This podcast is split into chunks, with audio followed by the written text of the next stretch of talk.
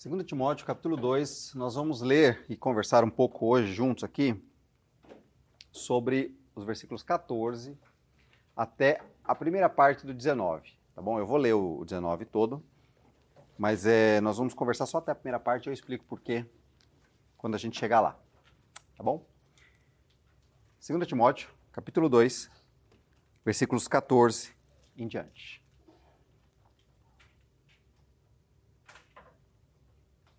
Todos acharam? 2 Timóteo, capítulo 2, versículos 14 até 19. Eu vou ler na minha versão aqui. Vou pedir para você ler na sua aí, acompanhar pelo menos na sua versão. E a gente poder conversar sobre esse texto aqui. Diz assim, 2 Timóteo, capítulo 2, versículo 14. Lembre essas coisas a todos Ordene-lhes, na presença de Deus, que deixem de brigar por causa de palavras. Essas discussões são inúteis e podem causar grave prejuízo a quem as ouve. Esforce-se sempre para receber a aprovação do Deus a quem você serve. Seja um bom trabalhador, que não tem de que se envergonhar e que ensina corretamente a palavra da verdade. Evite conversas tolas e profanas, que só levam a mais comportamentos mundanos. Esse tipo de conversa se espalha como câncer, a exemplo do ocorrido com Himeneu e Fileto. Eles deixaram o caminho da verdade, afirmando que a ressurreição dos mortos já aconteceu, e com isso desviaram alguns da fé. Mas o alicerce sólido de Deus permanece firme com esta inscrição: O Senhor conhece quem pertence a Ele, e todos que pertencem ao Senhor devem se afastar do mal. Senhor, muito obrigado pelo privilégio de estarmos aqui juntos mais uma vez. Obrigado, Senhor Deus, porque temos esse texto diante da gente mais uma vez, a oportunidade de ler a tua palavra, sem perseguições, sem problemas, sem, ah, sem ser pressionado, Senhor, a abandonar o Senhor, sem ser pressionado a abandonar a, a tua palavra, a fé no relacionamento a fé no Senhor, o relacionamento com o Senhor. Obrigado, porque é um grande privilégio que nós temos. Estamos num lugar, num país livre, onde podemos de fato servir ao Senhor sem grandes medos. Ainda que as pessoas ao nosso redor não concordem conosco, creiam em coisas totalmente diferentes do Senhor, adorem outros deuses. E, isso causa em nós algum, algum tipo de, de incômodo. Obrigado, porque nós ainda não vivemos em lugares onde existe perseguição, onde existe punição para quem crê no Senhor. Nós te louvamos pelo privilégio desta manhã, diante da tua palavra. Peço que o Senhor, por favor, nos ensine, que o teu Santo Espírito fale conosco, nos ajude, Senhor Deus, a tirar lições, a aprender com esta um trechinho desta carta ah, que o Senhor seja honrado nas nossas vidas e em como nós recebemos a tua palavra, em como nós, de forma submissa, aceitamos a vontade do Senhor. Peço que o Senhor nos ajude. Eu oro assim em nome de Jesus. Amém, Senhor. Amém. Amém. Irmãos, nós estamos conversando em 2 Timóteo e eu quero começar dizendo para vocês o seguinte é, lembre estas coisas, e aí a gente vai voltar lá atrás, né? Em que coisas? E o que, que o apóstolo Paulo estava conversando com Timóteo até então era dando ânimo para ele, incentivando ele para não desanimar, incentivando ele a ficar firme, a permanecer firme, é, a não se deixar intimidar pelas pessoas, a não ter medo do que as pessoas vão dizer, porque ele crê em Jesus, porque o, o, o líder, um dos professores dele, um dos líderes dele, um dos nomes de grande conhecimento ali do cristianismo, estava preso na cadeia. Ele está dizendo: não tenha medo. O, o cristianismo se tornou uma religião proibida. Não tenha medo, não desista, não desanime. Né? Mas na verdade ele diz no capítulo 2: seja forte, fortifica-te Busque força na graça que há em Cristo Jesus. Então, não desanime. E aí ele vai dizer, né, para perseverar. É o que o finalzinho, né, antes aqui no versículo 13, a, ele vai chamar a perseverança. Perseverança.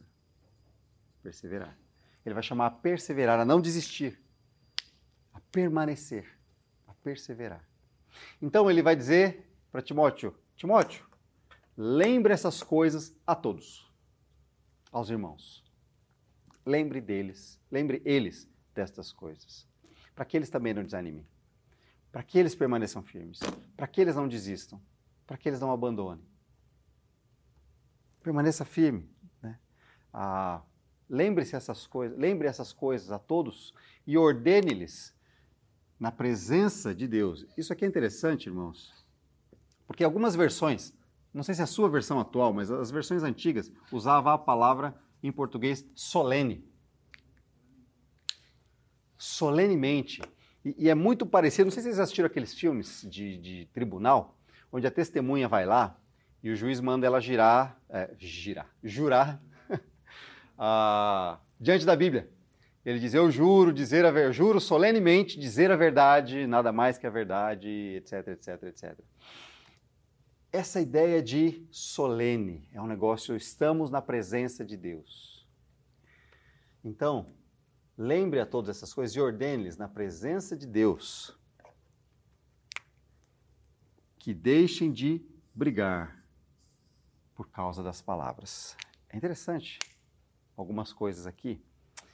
Ah, porque esse versículo, ele, ele nos faz lembrar que provavelmente desde o seu início, né, a gente sabe disso porque as escrituras falam isso, mas o cristianismo, desde o início, já vieram algumas influências na igreja, pessoas que passavam lá pela igreja. A gente viu Judas, o texto de Judas. O texto de Judas é uma carta extremamente dura, dizendo: defendam a fé, não deixe que ela se desvie, não, não desvie o seu ensino da palavra. E Paulo está desde o início falando isso. Então ele vem de lembre de perseverar, mas agora ele vai entrar em alguma coisa muito mais ah, que ele já vem falando, né? A importância desse verdadeiro tesouro, da palavra de Deus, do ensino verdadeiro. Então, ele vai dizer: olha, tem muita coisa entrando na igreja. Tem muitos pregadores, tem muitos, muita gente que andam, muitas pessoas que andam por aí ensinando coisas estranhas. Ah, então provavelmente acontecia muitos debates, muitas discussões em torno da fé, em torno da, da, do ensino que era, do que era ensinado na igreja. Então ele diz: deixem de brigar por causa das palavras. Sabe por quê? Porque estas coisas essas discussões, elas são inúteis. Não serve para nada de bom, mas serve para algumas coisas ruins, causam grave prejuízo a quem ouve. É interessante a gente pensar nesse versículo, porque o apóstolo Paulo aqui, irmãos, pelo que a gente vai ver daqui a pouco, ele não está dizendo defendam o ensino verdadeiro. Não é isso que ele está dizendo. Então, esse versículo e os próximos, ele tem um equilíbrio aqui. E a gente precisa entender esse equilíbrio. Porque aqui ele está dizendo, deixem de brigar. Ele não está dizendo, deixe de defender o evangelho. Deixe, não deixe, ele não está dizendo, deixe de defender a verdadeira palavra, o ensino verdadeiro. Ele não está dizendo isso. Ele está dizendo, deixe de brigar por causa das palavras. Então, irmãos, o que me parece né, é que havia discussões, debates, onde um tentava ganhar do outro. E isso tudo era movido por orgulho. Eu estou certo e você está errado. Eu estou certo e você está errado. E esse tipo de discussão, ele está dizendo, não serve para nada de bom na igreja, porque isso não está ensinando a verdade para as pessoas. Está sendo simplesmente Guerra de palavras. Essa que é a expressão ali. Deixe de brigar por causa das palavras significa. É uma expressão que significa guerra de palavras. Nós usando as nossas bocas, as nossas palavras, o nosso poder de comunicação para guerrear. para inflamar, para criar discussões e brigas. Ele está dizendo, essas discussões não produzem nada de bom na igreja. Muito pelo contrário, traz grave prejuízo. Então, para nós, a primeira lembrança que Paulo está trazendo é cuidado, cuidado com o ensino, cuidado com o que tem acontecido aí, com o que você tem visto acontecer nas igrejas. Cuidado, porque tem tido muita gente chegando e ensinando coisas ruins, é verdade. Mas também isso está gerando grande debate, grande briga, grande discussão, que não está edificando a igreja. Está sendo movido por orgulho. E eu acho que esse aqui, para nós, é o nosso maior problema. Isso está gerando orgulho. Está sendo movido por orgulho. Às vezes as pessoas estão pregando a verdade, pregando o que é certo, mas movido por orgulho. Ah, esse é um desafio que eu pensei para mim, né? Às vezes a gente quer defender o evangelho, mas por orgulho. Na verdade, é só por uma questão de olha, eu estou pregando a verdade, você não. Eu não estou dizendo que a gente vai entrar no próximo versículo. Né? Porque olha só, olha o que ele vai dizer agora. Empenhe-se, dedique-se, esforce-se, uh, dê o que você puder, faça o que você pode fazer para receber a aprovação de Deus.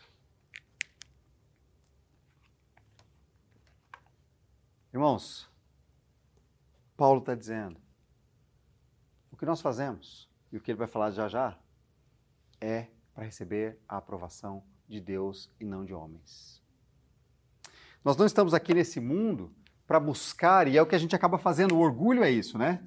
Receber aprovação, ser aceito, né? Por homens, por seres humanos. Para que as pessoas olhem para você e digam: puxa vida, como você sabe, ou como você entende, ou que pessoa boa, que pessoa legal. E não é por, por isso que nós vivemos aqui na Terra. E não é por isso que Timóteo é chamado para fazer o que ele vai ser chamado para fazer daqui a pouco eu vou falar a nossa constante atenção é a aprovação de Deus. E é interessante essa expressão, porque essa expressão tem a ver com um trabalhador, alguém que foi testado e passou no teste. Essa é ideia de aprovado. A palavra que é usada é exatamente essa. Ele foi testado e ele passou. Então, rebusque a aprovação de Deus. Foi aprovado por Deus. Não são as pessoas ao nosso redor que nós devemos buscar agradar em primeiro lugar. Nós devemos buscar agradar a Deus. Pode ser que, consequentemente, por agradarmos a Deus, a gente vai acabar sendo melhores pessoas. Melhores maridos, se a gente busca agradar a Deus como marido. Melhores esposas, se a gente busca agradar a Deus como esposa. Melhores filhos, se a gente busca agradar a Deus como filhos. Melhores funcionários, se a gente busca agradar a Deus como funcionário etc. Melhores patrões, se a gente busca agradar a Deus como patrão. Ah, melhores estudantes, se a gente busca agradar a Deus como estudante. Buscamos a aprovação de Deus e não dos homens. Né? E não para que as pessoas olhem para nós e digam: puxa vida, como esse cara é bom, como essa pessoa é boa, como essa mulher é boa. E aí ele vai dizer aqui: ah, seja um bom trabalhador. Essa é a imagem de hoje um bom trabalhador. Seja um bom trabalhador. Só que a ideia não é trabalhador do trabalho que você faz. Né? Ele está dizendo para Timóteo é aquilo que você faz, Timóteo, como ensinar a palavra de Deus, seja bom, dedicado, que não se envergonha e que ensina a verdade.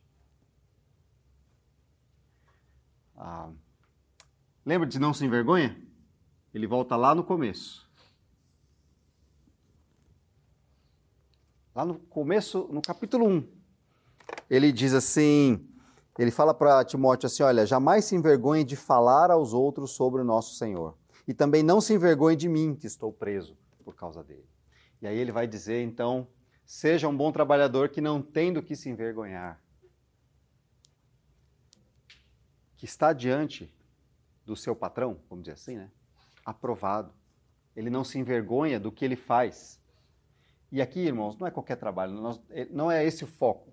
Ainda que nós devemos glorificar Deus em qualquer trabalho, ele não está chamando, não está falando dos nossos serviços, do que a gente faz no dia a dia. Ele está falando de uh, viver a palavra e compartilhar a palavra com as pessoas. Esse é o trabalho do qual ele está falando. Então, seja um bom trabalhador, que não tem do que se envergonhar. Você, como cristão, não tenha do que se envergonhar. Não se envergonhe do cristianismo, não se envergonhe da palavra. Muito pelo contrário, ensina corretamente a palavra da verdade. Percebe que ele não disse, então, no versículo anterior, não briguem, ah, aceita tudo que aparecer, não é isso. Então, lá em cima, ele está dizendo, cuidado com as suas brigas. Mas ele está dizendo aqui, olha, ensine corretamente. Não ensina qualquer coisa, não deixe qualquer coisa ser ensinado.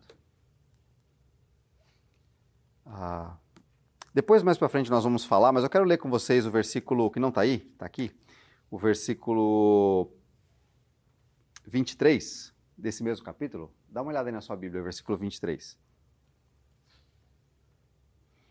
Ele diz assim, ó, digo mais, desculpa, digo mais uma vez.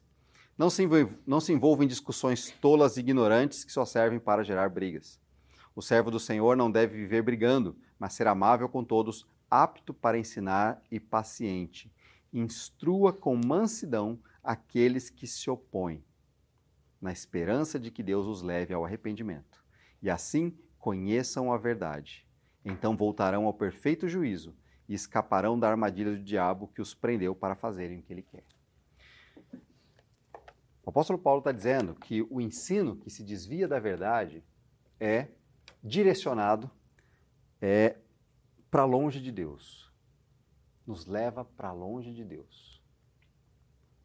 Em rebelião contra Deus. Assim como ah, o diabo e seus anjos, em rebelião contra Deus. Então ele diz: instrua com mansidão. Compartilhe o evangelho com mansidão não queira brigar, é isso que ele está dizendo. Não adianta brigar, mas você tem que ensinar a verdade. Ensine a verdade com mansidão, para que essas pessoas, Deus toque no coração delas e elas se arrependam e saiam desse caminho, dessa escravidão que eles vivem longe de Deus, né? desse ensino errado. Então, Timóteo e nós, irmãos, somos chamados, então, ó, persevera na fé? Sim. Vai para as Escrituras, ensino correto. Né? E a ideia de ensino correto é bem legal, porque ela, ela tem a ideia de um corte preciso, ou de. Imagina um pedreiro construindo um muro. E aí ele passa aquela linha, né? Não sei se vocês já viram um pedreiro. Aqui eu não sei como é que funciona direito. Mas ele passa uma linha assim para dizer essa é a linha reta, eu tenho que seguir essa linha. Né? Ah, e construir certinho, abrir a valeta certinho, retinha. Né? Então, por exemplo, o alicerce da casa de vocês, se ele não tivesse feito essa linha, colocado certinho, talvez o alicerce estivesse tudo torto, ou tivesse torto. Mas a ideia é reta. O reto ensino da verdade. Preciso. Essa é a ideia. Quando um, geralmente, né, quando nos casos normais, quando um agricultor ele vai preparar a terra para plantar, ele faz em linha reta, normalmente. Ele não fica fazendo assim, ó, no campo. Faz uma linha reta. Então, aqui também, na mesma ideia, o agricultor, né? De forma reta, uma linha reta. É o que ele está dizendo. Ensina corretamente, de forma reta, de forma precisa a verdade. Não se deixe desviar. Não se deixe perder. Assim, você será um bom trabalhador. Se você amar a verdade, permanecer firme, não se envergonhar dela, você será um bom trabalhador.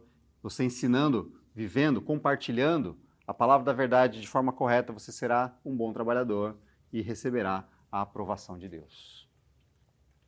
Então aqui é um cuidado de Timóteo para com ele mesmo e para com a igreja. Né? Então para nós aqui, irmãos, a fidelidade às Escrituras. Isso não é motivo de orgulho e nem para a gente brigar, mas é para a gente permanecer próximo de Deus. Sabe por quê? Vamos para o próximo versículo.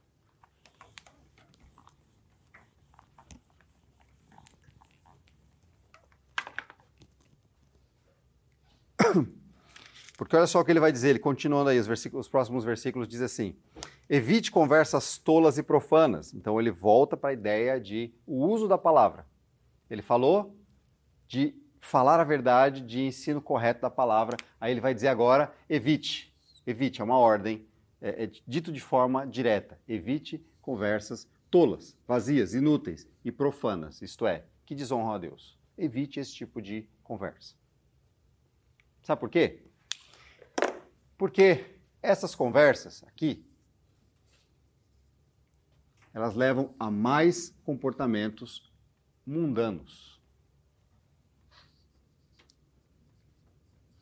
As versões antigas poderiam usar a palavra ímpios, muitas vezes. Ímpio significa o quê? Que não tem piedade, que não tem temor de Deus. Então, essas conversas tolas e profanas, vazias e que não agradam a Deus, elas só levam a mais atitudes, comportamentos que não agradam a Deus. Então, o ensino certo nos leva para perto de Deus. O ensino errado nos leva para mais longe de Deus, para ofendê-lo mais e não receber a aprovação de Deus. Então ele está dizendo: cuidado com essas conversas, evite. Esse tipo de conversa que, que afasta de Deus ela se espalha como câncer. E, na minha mente, quando eu ouvi se espalha como câncer, eu fiquei em dúvida. É, porque eu pensava assim, se espalha como câncer, se espalha. Né? Eu, eu o olho nessa ideia aqui e pensava assim, se espalha. Se espalha na ideia, eu pensava na ideia de velocidade. Se espalha rápido. Mas na verdade, se espalha como câncer, né? Algumas versões dizem gangrena. É uma doença que ela vai matando aquela parte. Por isso que eles a traduziram como câncer. Porque ela vai matando aquela parte, quando ela se espalha, ela vai matando aquelas outras partes. Por onde ela vai? Ela vai crescendo, ela vai matando tudo que está ali. Né? Até que chega na hora onde já o câncer tomou toda a pessoa, ela não tem mais, vai morrer em breve. Ele está dizendo sobre a capacidade de morte que essas conversas têm. Capacidade de fazer o mal. Então, por isso que ele está dizendo, permaneça firme no ensino correto da palavra. Porque elas se espalham como câncer. A exemplo, ele vai dar um exemplo aqui, ó. Essas conversas, o exemplo que ele dá, Himeneu e Fileto. Não sabemos quase nada sobre esses dois. Himeneu é citado em 1 Timóteo. Mas uh, o que aconteceu com eles? Eles deixaram. Foi a primeira coisa que eles fizeram. Eles deixaram o caminho da verdade. Eles deixaram o verdadeiro evangelho. E sabe qual é a consequência disso? Eles deixaram e com isso eles desviaram outras pessoas com eles da fé. Então eles não só deixaram o caminho da verdade, mas eles contribuíram para que outras pessoas também se afastassem da fé. Ah, cuidado, ele diz, evite essas conversas que se desviam da palavra. Esses caras, eles ensinavam, aqui só um detalhe, ele não entra em, em muita profundidade, o que, que é que eles afirmavam, o que eles diziam, não entra no detalhe do que eles ensinavam, mas ele só diz, eles afirmavam que a ressurreição dos mortos já aconteceu. Ah. Isso tem muitas possibilidades do que eles estavam ensinando. Mas uma coisa que, que é muito interessante é, o apóstolo Paulo diz lá em 1 Coríntios 15, que se não há ressurreição, a nossa fé é em vão. Nós continuamos nos nossos pecados, se não haverá ressurreição. Se a nossa esperança está só nesta vida, nós somos os mais miseráveis de todos. Porque nós continuamos perdidos. Então, a ressurreição, ela aponta para a renovação que nós temos com o Senhor. Ah, e eles diziam que não tem ressurreição dos mortos. Ele dizia que a ressurreição era algo espiritual, que não ia acontecer algo de verdade. Ah, então eles desviaram do caminho da verdade e eles desviaram alguns da fé. Por isso que é importante, irmãos, conhecer as Escrituras. Por isso que é importante estudar as Escrituras de forma correta. Por isso que é importante. Por quê? Porque ou ela aproxima a gente do Senhor, ou ela nos afasta do Senhor. Ah, então, cuidado, ele está dizendo. Evita esse tipo de coisa. Evita essas conversas, evita esse tipo de ensino, permanece firme. Porque a, a tendência natural é levar para um estilo de vida. Cada vez mais que rejeita Deus, que ofende a Deus, que não aceita Deus. E é para a gente fechar por hoje, eu vou ler só a primeira parte, eu vou conversar com vocês só a primeira parte do versículo 19, porque depois, se o Senhor permitir, na outra semana, eu vou falar sobre a outra metade desse versículo. Ele diz que aqueles caras e aquelas situações desviaram da fé e desviaram muito da fé, outros da fé. Mas existe um alicerce sólido. E vocês sabem o que é alicerce, né? Alicerce é o que mantém esse prédio em pé. É aquela base de concreto que ninguém vê, que está debaixo da terra, que segura toda essa construção aqui, que é o que está embaixo das casas de vocês. É a base que sustenta a vida em pé. Existe um alicerce sólido de Deus, esse permanece firme. E é interessante a ilustração, porque ele vai falar: isso aqui é como se fosse uma construção, e existe nessa construção uma inscrição, uma placa do engenheiro. E a placa do engenheiro diz: O Senhor conhece quem pertence a ele. Ah. Por isso que ele está dizendo: não se envolva em querer ah, brigar, discutir, é, em brigas mesmo, em, em, em choques com outras pessoas por aí, porque o Senhor vai lidar com essas pessoas que estão ensinando mentiras. Quando elas ensinam coisas erradas e mentiras, elas não estão atacando a nós como pessoas. Elas estão atacando o Senhor, elas estão fazendo com que pessoas se desviem do evangelho de Deus. Então não é um ataque pessoal a nós, é um ataque pessoal a Deus. E Deus vai lidar com elas. E Deus está dizendo aqui: o Senhor conhece quem pertence a Ele. O Senhor conhece quem de fato pertence ao Senhor. Essa é, a, é como se fosse. A ideia aqui é como se tivesse um prédio que foi construído e tem aquela placa dizendo para que ele foi construído. Ele está dizendo nessa placa: Deus disse, o Senhor conhece quem pertence a Ele. Se você pertence a Ele, o Senhor te conhece. O Senhor sabe que você pertence a Ele. Então permaneça firme nisso. Não desanime nisso. Ah, isso evita, irmãos, o orgulho que o apóstolo Paulo estava tentando rebater lá no começo. Que eu vou ler para vocês lá do começo. A gente pensar em algumas coisas aqui rapidamente. Versículo 14 diz: Lembre essas coisas a todos e ordene-lhes, na presença de Deus, que deixem de brigar por causa de palavras. Essas são discussões, essas discussões são inúteis e podem causar grave prejuízo a quem as ouve. Esforce-se sempre para receber a aprovação do Deus a quem você serve. Você serve a Deus, busca a aprovação dele. Seja um bom trabalhador que não tem do que se envergonhar e que ensina corretamente a palavra da verdade.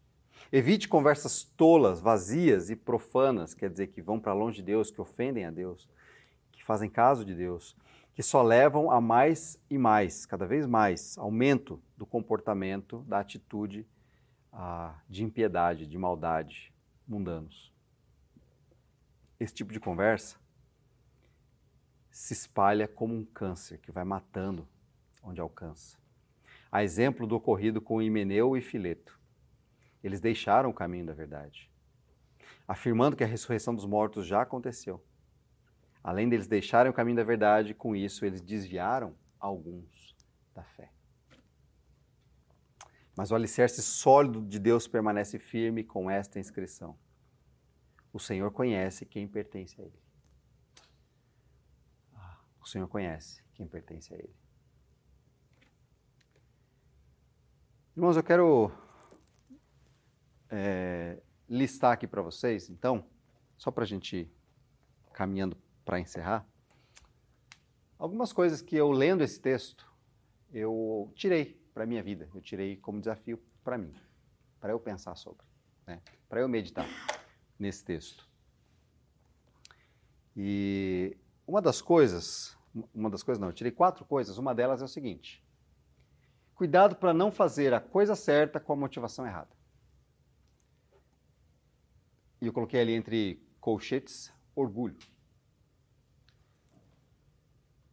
Nós podemos, como talvez alguns irmãos no passado, ou até hoje em dia fazem, ter, a, ter fazer a coisa certa. Por exemplo, defender o Evangelho, falar corretamente do Evangelho. Tentar mostrar para algumas pessoas que eles estão distorcendo o Evangelho, que estão levando as pessoas para longe de Deus. Talvez algumas pessoas estejam fazendo isso, mas com a motivação errada, por orgulho. E aí eu quero trazer isso para qualquer área da nossa vida. Nós podemos muitas vezes estar fazendo no cristianismo, né, como cristãos, aparentemente a coisa certa.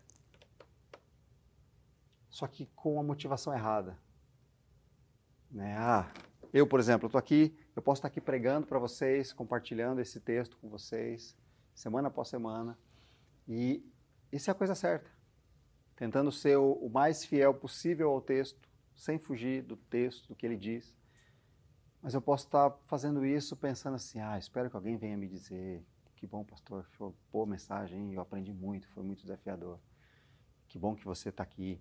Essas coisas. Só que isso seria a motivação errada.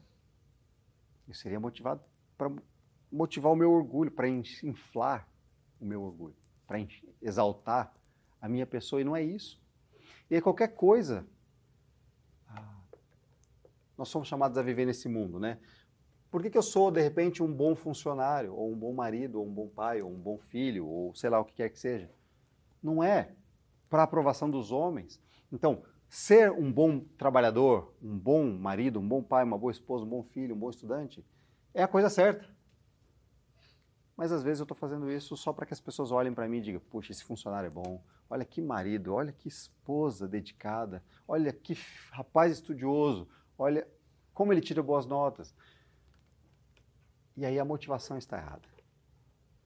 É claro, não vou dizer para você então, pare de fazer. Eu vou dizer para você, corrija a motivação. Então, se eu estou aqui pregando, por exemplo, e eu tiver com essa motivação, eu tenho que constantemente reavaliar e falar: não, peraí, não é para isso. É para que Deus seja exaltado.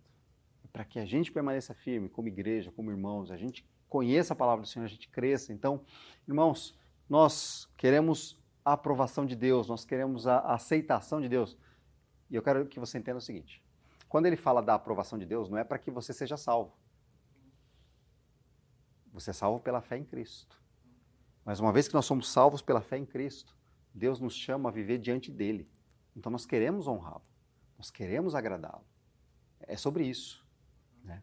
Então hoje nós queremos ah, cuidado para não fazer a coisa certa, mas com a motivação errada, porque nós queremos honrar, nós queremos agradar o nosso Deus. Não é para ser salvo. Porque nós não íamos conseguir fazer nada para ser salvo. Nós íamos tentar, tentar e não íamos conseguir ser aprovados na salvação. Mas nós que já somos salvos, nós podemos agradar a Deus com a nossa vida, com as nossas escolhas, com os nossos pensamentos, com as nossas motivações. Então, cuidado para não fazer a coisa certa com a motivação errada. E também existe outra coisa que eu estava pensando: é cuidado para não fazer a coisa certa do jeito errado. Às vezes, talvez, aqueles irmãos lá estavam discutindo na igreja, falando da fé verdadeira. Por quê? Porque a coisa certa é a fé é verdadeira. Eu preciso defender a fé, como Judas falou. E eu leio aquele texto de Judas, os irmãos estavam lendo talvez o texto de Judas e falando: não, eu preciso defender a fé, eu vou falar a verdade, vou falar a verdade, só que eu vou chegar a extremos de discussão, de briga, de gritaria, de ofensas. Jeito errado coisa pode ser a coisa certa, defender a fé, feita do jeito errado. Talvez a motivação estivesse até certa, não é por orgulho, não, é por causa da fé em Cristo, é por causa da palavra de Deus, é por causa de Deus. Mas fazendo do jeito errado. E nós também, muitas vezes, temos que trazer isso para qualquer outra coisa na nossa vida acerca de agradar a Deus. Eu quero agradar a Deus, fazer a coisa certa, mas muitas vezes estamos tentando fazer do jeito errado. Talvez estamos tentando manipular coisas, manipular pessoas. A coisa é certa, mas o jeito é errado. Né? Ah, é interessante o texto que eu li aqui, que ele diz assim: O servo do Senhor não deve viver brigando, mas ser amável com todos, apto para ensinar e paciente. Instrua, ensine com mansidão aqueles que se opõem, na esperança, esperando, confiando que Deus os leve ao arrependimento e conheçam a verdade. Então, às vezes, a gente quer fazer com a nossa própria força. Esse é o jeito errado. O jeito certo é: eu sei a coisa certa, mas eu tenho que fazer também do jeito certo buscar o Senhor. Então, se tem a coisa certa, se estiver fazendo do jeito errado, não é para de fazer a coisa certa, é para de fazer do jeito errado. Né? Essa é a correção que a gente precisa fazer. Tentar fazer do jeito certo, buscar o Senhor, buscar ser exemplo, né? Melhor funcionário, melhor marido, não ah, na minha força, mas na dependência de Deus, fazer do jeito certo. Então, esses dois cuidados estão praticamente ligados aí. O terceiro que eu coloquei aqui, para mim, que eu estava pensando sobre ele, é que eu vivo o tempo todo diante de Deus. Quando ele fala assim, na presença de Deus, ordene solenemente, me lembra que nós estamos diante de Deus o tempo todo. Né? É, é interessante essa ideia, né? Porque volta e meia eu lembro disso. Eu não sei onde eu ouvi, eu ouvi em algum lugar. Mas a, a lembrança, por exemplo, quando Deus falou, né, a, com Moisés, ele disse: Tira as sandálias, porque onde você está é terra santa. É. Nós vivemos hoje diante de Deus. Todo lugar que nós estamos é terra santa. Deus está ali. Deus está presente ali. Você pode estar no banheiro. Deus está presente ali. Você pode estar onde você estiver. Deus está presente ali. Então, eu vivo o tempo todo na presença de Deus. E eu quero honrá-lo com a minha vida. Eu quero honrá-lo. Eu quero agradá-lo. Eu não quero agradá-lo para que ele me dê nada. Não é isso. Talvez esse seja o pensamento errado, né? Ah, eu vou agradar a Deus porque aí Ele vai me dar isso, Ele vai me abençoar, Ele vai me trazer tal coisa, eu estou pedindo tanto por isso, eu estou me sacrificando, estou jejuando e Deus vai me dar. Cuidado, a gente está tentando trocar com Deus coisas e esse é o jeito errado. Eu quero agradar a Deus simplesmente porque Ele é Deus. Porque Ele me salvou, Ele me trouxe para perto, eu sou grato. Eu quero honrar esse Deus que me amou e veio na minha direção. Então, eu vivo o tempo todo na presença dele. Eu vivo o tempo todo na presença dele. Aí, isso traz dois lados da mesma moeda, eu sempre falo sobre isso. O fato de eu estar o tempo todo na presença de Deus, o primeiro lado é, deve me causar um certo temor. Se eu sei que o pecado vai ofender a Deus e Ele está ali vendo, talvez eu, eu lembrar disso me faça lutar mais contra o pecado. Porque Deus está ali, presente, enquanto nós estamos ali pecando. Né? E ao mesmo tempo, o outro lado é saber que Deus nos conhece profundamente. Profundamente. Como ninguém. Ele sabe tudo o que você está vivendo, sentindo, passando, ah, pensando. Ele sabe. Então, nada que você fizer vai pegar Deus de surpresa. Nada. É, às vezes a gente está assim, e aí a gente fica sabendo que alguém fez alguma coisa errada, e a gente fala: Nossa, sério, aquela pessoa fez isso? Nossa, meu filho fez isso? Sério mesmo? Deus não é pego de surpresa pelas nossas escolhas ruins. E ao mesmo tempo, isso é ótimo porque ele oferece para nós o perdão. Ele já oferece para nós o perdão. Nos chama arrependa-se Reconheça o seu pecado. É essa a ideia, e receba o perdão que vem de Deus. Então, eu vivo o todo tempo diante de Deus. Quando eu reconheço que errei, isso também agrada ao Senhor. Quando eu confesso ao Senhor, quando eu me arrependo, quando eu busco a Ele pedindo ajuda, isso agrada ao Senhor. Então eu vivo o tempo todo na presença dele. E por último aqui eu coloquei, uh, nós precisamos, eu preciso de dedicação no meu estudo da Bíblia. Por quê? Porque isso pode me afastar ou me aproximar de Deus. Né? Se eu busco estudar as Escrituras de forma correta, isso me aproxima de Deus. Se eu vou ouvindo qualquer conversa aí que falam em nome de Deus, isso me afasta de Deus. Nos leva para longe de Deus. Nos leva para longe daquilo que Deus quer para nós, tá bom? Então, essas quatro coisas que eu tenho pensado, que eu olhando para esse texto me desafiou, né, avaliando o meu coração. Cuidado para não fazer a coisa certa com a motivação errada. Cuidado para não fazer a coisa certa do jeito errado. Eu vivo o tempo todo diante de Deus para agradar a Ele e eu preciso olhar com atenção para as Escrituras para conhecer. Né? Tiago fala para quando a gente conhece as Escrituras, a gente não ser levado é, por qualquer vento de doutrina que surja. E a ideia é qualquer vento que empurra para lá, para cá, para lá. Então, esse é um cuidado para a gente ter. Aí eu coloquei aqui então para a gente pensar para a semana, para esta semana, para você pensar, para eu pensar, é o seguinte: três coisas. A primeira, tentar perceber onde o meu orgulho aparece. Irmãos, eu quero dizer para você que todos nós temos orgulho. Todos nós somos orgulhosos. Todo mundo. Todo mundo. Todos nós somos orgulhosos. E todos os nossos pecados têm a raiz no nosso orgulho. Nós somos orgulhosos. Então, a minha, a, a, a, o exercício é, em algum momento, você conseguir talvez ficar refletindo e começar a perceber aonde é que ele se manifesta. Ele se manifesta em vários lugares, mas estou dizendo, tenta perceber alguns lugares onde ele se manifesta. Né? É, vou dar um exemplo. Acho que eu já dei esse exemplo aqui, mas eu vou dar esse exemplo aqui de novo. É... Os alunos em sala de aula. Você tem dois tipos de aluno em sala de aula. Você tem aquele que fica calado e não fala nada na sala de aula fala nada, não diz nada, não interage, não fala nada. E você tem aquele que responde tudo. O professor fala, ele responde. O professor fala, ele responde. Ele quer responder tudo. Às vezes ele quer, o professor está falando e ele quer dar a palavra final para o professor. Aí ele, fala, ele quer falar tudo. Agora entenda, a atitude em si não é ruim, nenhuma nem outra. Nem o que participa muito e nem o que participa nada teoricamente, a atividade, o, o comportamento não é o problema.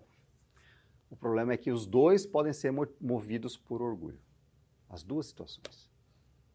Aquele que não fala nada, ele diz assim: Ah, não vou falar nada, não. O professor fala depois, eu já entendi. Eu já sei. Isso aí é fácil, isso aí. Deixa para lá. Não vou dar minha contribuição, não vou falar nada. Eu sou suficiente para mim mesmo. Não preciso de ninguém. Para mim já está bom, eu já entendi, já está bom. Pode ser motivado por orgulho, isso é orgulho. Ou tem o outro lado, aquele que responde tudo. Aquele que responde tudo, ele quer mostrar para as pessoas que ele sabe tudo. Então pode ser movido por orgulho também. Pode não ser. Pode ser uma pessoa que gosta de participar na aula e o outro pode ser uma pessoa tímida. Mas entenda que a motivação, o orgulho, ele pode estar nas duas situações, nas duas atitudes. Então, o que manda é a motivação do coração. É isso que eu estou convidando vocês a tentar avaliar. Se, se as suas motivações, que eu não vejo, que as pessoas ao redor não veem, aonde é que o seu orgulho está derramando? Será que é nas falas? Será que é nas palavras? Será que é nos pensamentos? Onde é que eles estão se derramando? Então, é um exercício. Tentar avaliar coisas que eu fiz essa semana, coisas que eu fiz durante o fim de semana, coisas que eu falei, coisas que eu pensei e fazer esse exercício de onde é que o orgulho está aparecendo. Segunda coisa, que é a motivação errada que eu estava falando lá atrás. Né? Segunda coisa que eu quero desafiar os irmãos para a semana é criar algum sistema para lembrar da presença de Deus. Por que, que eu coloquei isso? Porque isso é uma forma prática da gente lembrar que Deus está presente. Se você conseguir criar sozinho um exercício de o Senhor está presente aqui. Obrigado, Senhor, o Senhor está presente aqui. O Senhor está vendo que eu estou aqui. Isso é ótimo. Mas eu falei, cria um sistema, por quê? Porque às vezes a gente esquece. Então eu coloquei aqui, criar notinhas, escrever no celular, na tela ou em algum lugar. Não escrever na tela com caneta. Escrever, escrever no celular, vocês entenderam, né? Ah, ou colocar uma, um papel, um adesivo atrás do celular na capinha, alguma coisa assim que te faça lembrar, que te ajude a lembrar. Deus está presente. Bilhetes para você mesmo. Né? Ah, escrever no espelho, sei lá, alguma coisa assim. Teve uma época que a gente estava fazendo um exercício de oração, que a ideia era lembrar que Deus está presente a cada hora. Então a gente tinha um despertador que tocava a cada hora. E aí ele tocava rapidamente, né? Às vezes só vibrava, mas era para você lembrar. O despertador estava ali para lembrar que Deus existe e está ali presente com você. Então criar algum desses sistemas para lembrar que Deus está presente com você, tá bom? Esse é um exercício para a gente fazer também. E o terceiro e último que eu coloquei aqui, que é o mais fundamental de todos, que os irmãos já sabem, que a gente já falou sobre ele, muitas vezes a gente fala sobre ele todo domingo, que é uma leitura devocional da Bíblia e um estudo da Bíblia. São duas coisas importantes. Uma leitura devocional é você poder ler e o que Deus está falando comigo e meditar sobre ela e ficar pensando nela. Um estudo da Bíblia é você estudar mesmo, é você ver o que, que, o que nós estamos fazendo aqui, olha, o que, Deus está ensinando aqui nesse versículo. O que, nós podemos aprender com esses. Foram quantos versículos? 14, 15, 16, 17, 18. Foram cinco versículos? Quatro e meio. O que, eu posso aprender com esses versículos? O que, Deus está. O que, Deus ensinou Timóteo naquele momento? O que, Deus quis ensinar para a igreja de Éfeso naquele momento? O que, Deus quis ensinar para o cristianismo durante a história com esses versículos? O que Deus está ensinando para nós hoje, agora, aqui, nesse domingo de manhã? Estudar as Escrituras. Porque se nós não conhecemos as Escrituras, qualquer ensino, seja ele bíblico ou não, bíblico entre aspas, qualquer ensino, seja usando as Escrituras ou não, seja o ensino que usa filosofia, seja o ensino que usa é, qualquer outra ideia, psicologia, a gente vai se deixar levar, porque a gente não conhece o que as Escrituras dizem. Então nós precisamos conhecer o que Deus diz. Deus deixou aqui para a gente, irmãos. É um presente para nós. Imagina como seria se Deus dissesse para você: olha, você é cristão agora, se vira. Vai viver do jeito que você achar que deve, mas ó, eu estou olhando. Mas não, Deus nos ensinou e nos ensina e nos revela, revelou para nós o que o agrada, como viver para Ele. Né? O que fazer para honrá-lo? Como viver nesse mundo de forma que a gente seja mais realizado, satisfeito e pleno? Através das Escrituras, porque as Escrituras nos levam para perto de Deus. Então, leitura devocional, estudo das Escrituras. Eu quero orar, encerrando o nosso tempo juntos aqui. Eu quero lembrar você que ah, o Senhor conhece quem pertence a Ele.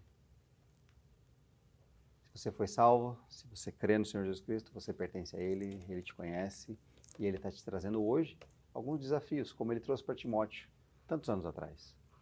Timóteo talvez estivesse desanimado, talvez estivesse com medo, talvez estivesse preocupado, com tantas coisas para fazer, mas Deus chama a atenção dele, como chama a nossa, Deus nos ama e quer nos aproximar dele. Ok? Eu vou orar para encerrar esse nosso tempo juntos aqui.